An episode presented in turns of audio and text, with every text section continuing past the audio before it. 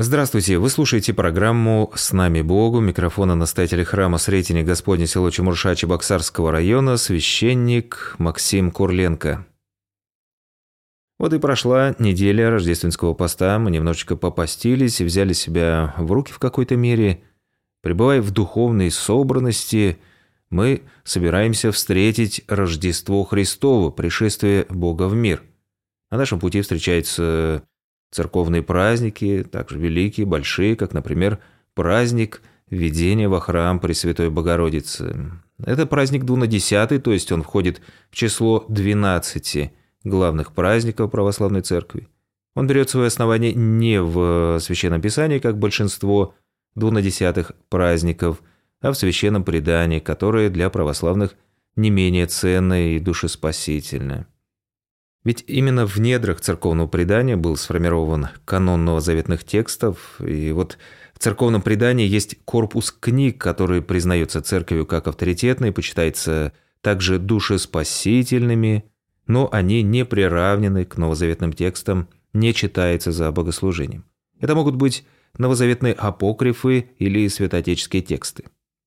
Именно об апокрифе мы сегодня поговорим. Это протоевангелие апостола Иакова. Датируется источник второй половины второго века. И что значит протоевангелие? Это значит, в этом тексте повествуется о событиях, предшествующих Рождеству Христа. Там повествуется о детстве, о юности Девы Марии, о событиях во время рождения Христа в пещере, а также о гибели отца Иоанна Крестителя, священника Захарии. Итак, родители Девы Марии, праведные Аким и Анна, они, молясь о разрешении неплодства, дают обет, если родится ребенок, то они посвятят его на служение Богу. И вот рождается девочка, ее называют Мария. Когда исполнилось ей три годика, Яким и Анна выполняют свое обещание, они приводят трехлетнюю девочку в Иерусалимский храм и посвящают ее Богу, оставляют при храме, Вокруг храма, по свидетельству Священного Писания и историка Иосифа Флавия, имелось множество жилых помещений, в которых пребывали посвященные на служение, в том числе и дети. Их воспитывали в вере, готовили для служения Богу. В храме Марию встречает первосвященник, по преданию это был Захария, будущий отец Иоанна Предтечи. Родители ставят Марию на первую ступень лестницы, которая ведет ко входу в храм – и об этом нам уже говорит Евангелие Псевдоматфея, еще один апокрифический источник, повествующий о празднике. Когда она была поставлена пред храмом Господа, она поднялась бегом на пятнадцать ступеней, не оборачиваясь назад и не зовя родителей своих, как это обыкновенно делают дети. И все были исполнены удивления при виде этого, и священники храма были в изумлении.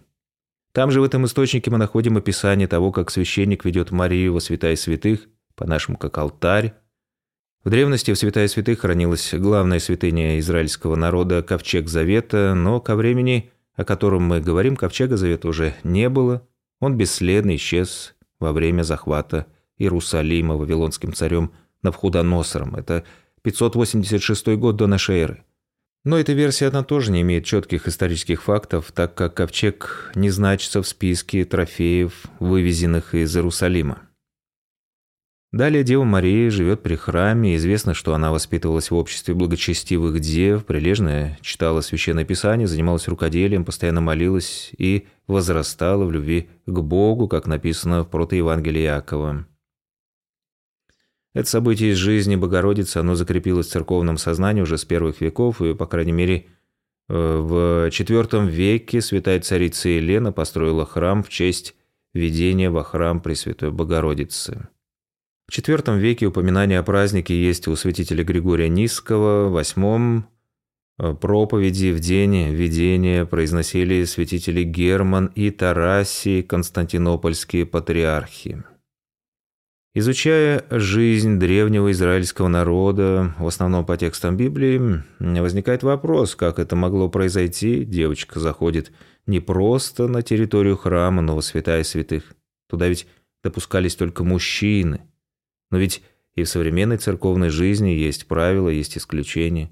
И в древности тоже были исключения существовавших правил, касающихся храмовой и богослужебной жизни. Например, вспомним библейский сюжет, связанный с царем Давидом и хлебами предложения, которые он ел, будучи голодным. Но по правилам их могли есть только священники. Вот этот случай в Евангелии приводит сам Спаситель, 12 глава от Матфея. Разве вы не читали, что сделал Давид, когда взалкал сам и бывший с ним, как он вошел в дом Божий и ел хлебопредложения, которых не должно было есть ни ему, ни бывшим с ним, а только одним священником? Такие великие подвижники нашей церкви, святые Герман и Тарасий, константинопольские патриархи, о которых я говорил, также святитель Григорий Палама, они не сомневались, а писали о событиях праздника как о свершившемся факте. Теперь давайте поговорим о духовном значении праздника. Как я уже говорил, во втором храме э, первый был разрушен Навходоносором, второй строился после 70-летнего пленения, возвращения иудеев на родину. Так вот, главной святыней э, первого храма Ковчега Завета не было. И Богородица в этом втором храме, она выступает э, как ковчег Нового Завета, если в первом ковчеге хранились святыни, такие как скрижали, данные Моисею, там, где были десять заповедей, посох Аарона, мана небесная, то в ковчеге Нового Завета будет сам Сын Божий, который придет в этот мир, ну, ориентировочно лет через одиннадцать после э, введения Богородицы во храм и посвящения ее Богу.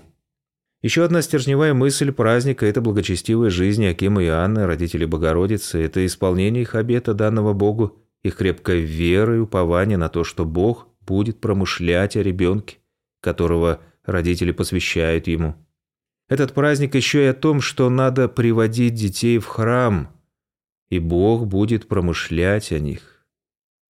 Надо приучить детей к молитве и создавать духовную среду, благоприятную для раскрытия веры в ребенке, как это делали родители Девы Марии, Аким и Анна. Надо с детства посвящать детей Богу, совершая над ними таинство крещения. Господь говорил о младенцах и маленьких детях, которые приводили к Нему. «Пустите детей приходить ко Мне и не возбраняйте им, ибо таковых есть Царствие Божие». Истинно говорю вам, кто не примет Царствие Божие как дитя, тот не войдет в него. 18 глава Евангелия от Луки. Очень важно нам сохранять в себе царствие, которое было в нашем детстве. То есть сохранять в себе ребенка, тот свет. Именно с детскостью сердца идти в храм, обращаться к Богу в молитве. Может, кстати, поэтому все вспоминают свое детство светлыми такими воспоминаниями. В детстве мы все были счастливы, в детстве все были радостны, в детстве многое мы воспринимали на веру.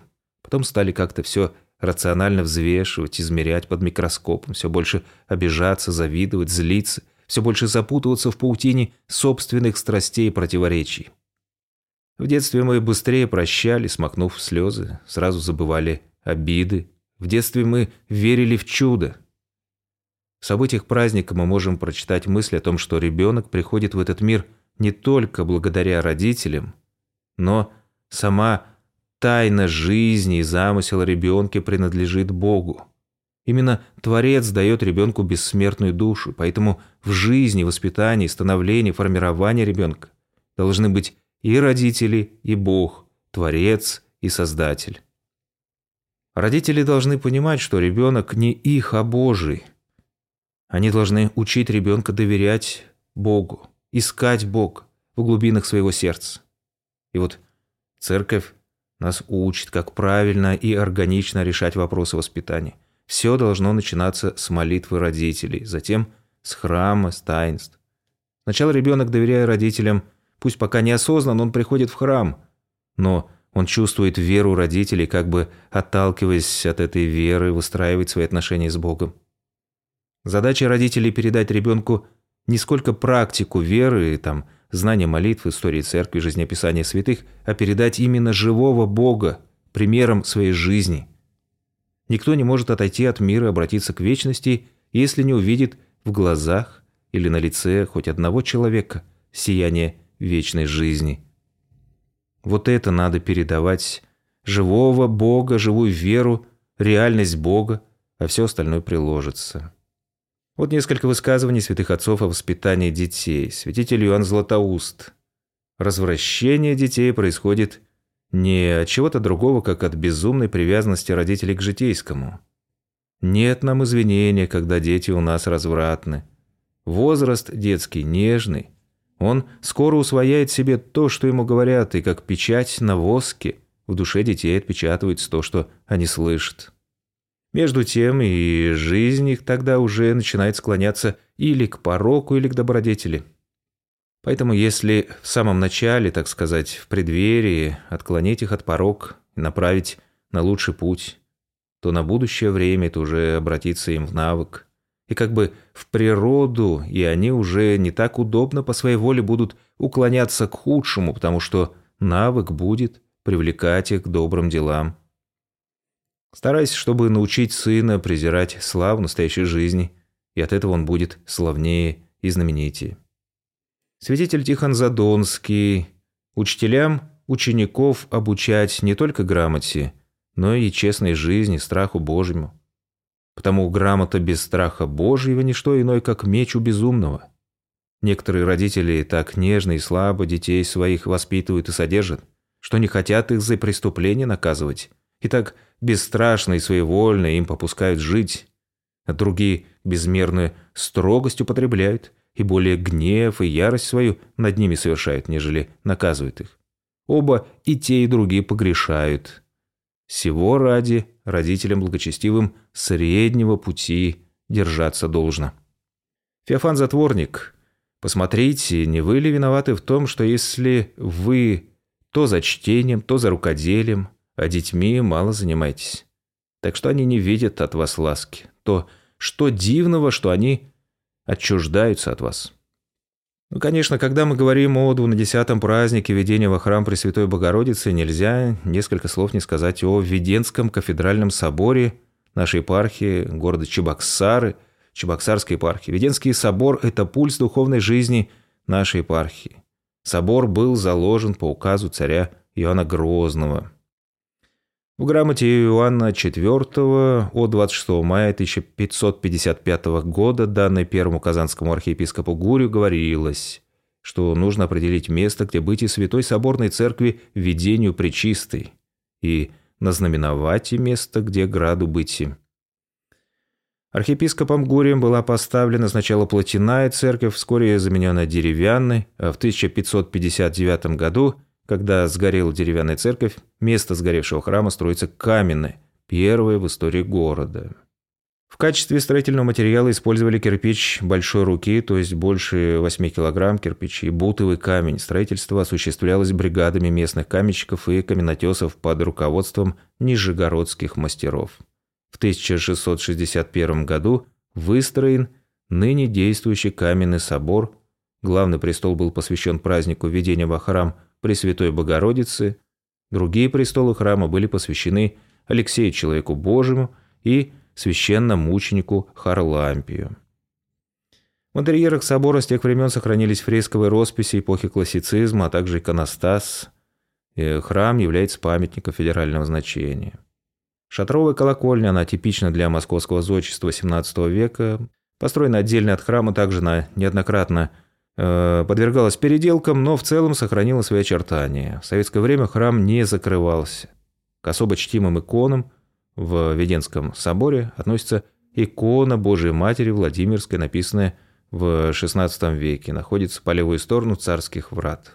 По преданию, это как раз та самая икона, которой архиепископ Гурий благословлял Чебоксары и оставил ее в дар собору и городу. На этом наша программа подошла к своему завершению. Микрофона был настоятель храма Сретенник Господня село Чемурша Чебоксарского района, священник Максим Курленко. До свидания, до скорых встреч.